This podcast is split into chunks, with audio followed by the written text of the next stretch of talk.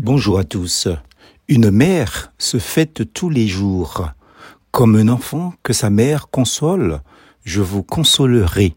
Ésaïe chapitre 6 verset 13. Faisons un petit point historique. Philippe Pétain fut un militaire diplomate et homme d'État français qui fut élevé à la dignité de maréchal de France en 1918 mais il est frappé d'indignité nationale et déchu de sa distinction militaire en 1945 pour avoir collaboré avec Adolf Hitler.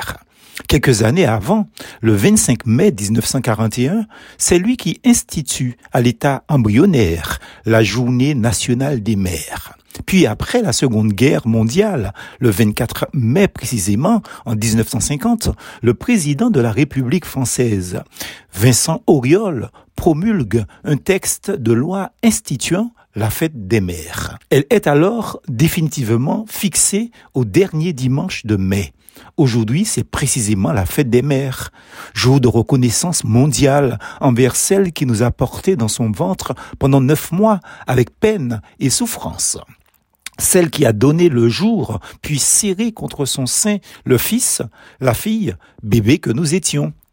La première personne au monde, après Dieu bien sûr, qui nous a donné la vie entre guillemets, qui nous a qui nous a témoigné son amour, euh, son affection et sa tendresse, ben c'est notre mère. Malheureusement, je suis personnellement déçu, car des millions d'enfants devenus des hommes et des femmes aujourd'hui, grâce à leur mère, et même des chrétiens évangéliques, ne manifestent qu'en ce seul jour de l'affection, entre guillemets, pour leur mère, à la mode commerciale des gens du monde.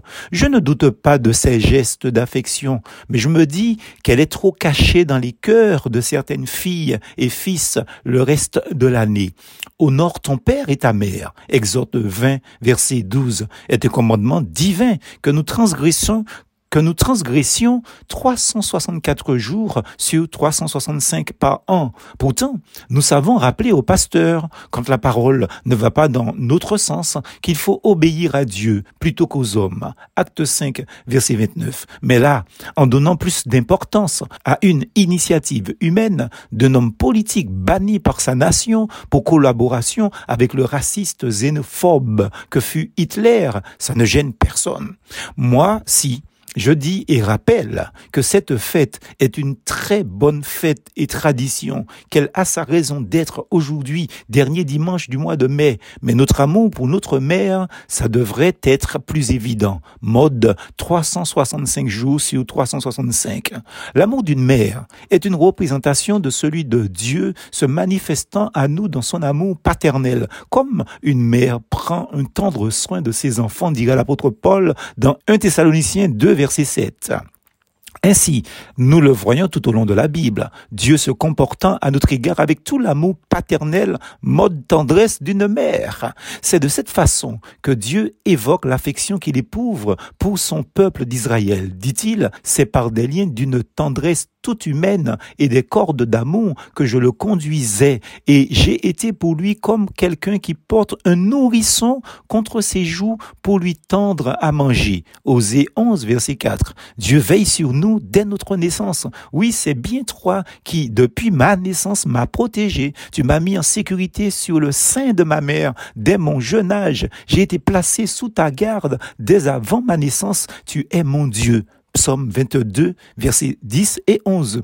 David pouvait témoigner ainsi de la relation confiante qu'il entretenait avec Dieu. Je suis resté tranquille et dans le calme. Je me sentais comme un nourrisson rassasié dans les bras de sa mère, comme un nourrisson apaisé. Psaume 131, verset 2. Quel bonheur de réaliser que Dieu veut entourer d'un tel amour paternel comme une mère pour ses enfants. Alors oui, bonne fête aux mamans, oui, oui, oui, mais chaque jour que Dieu nous donne. Plus force en Jésus.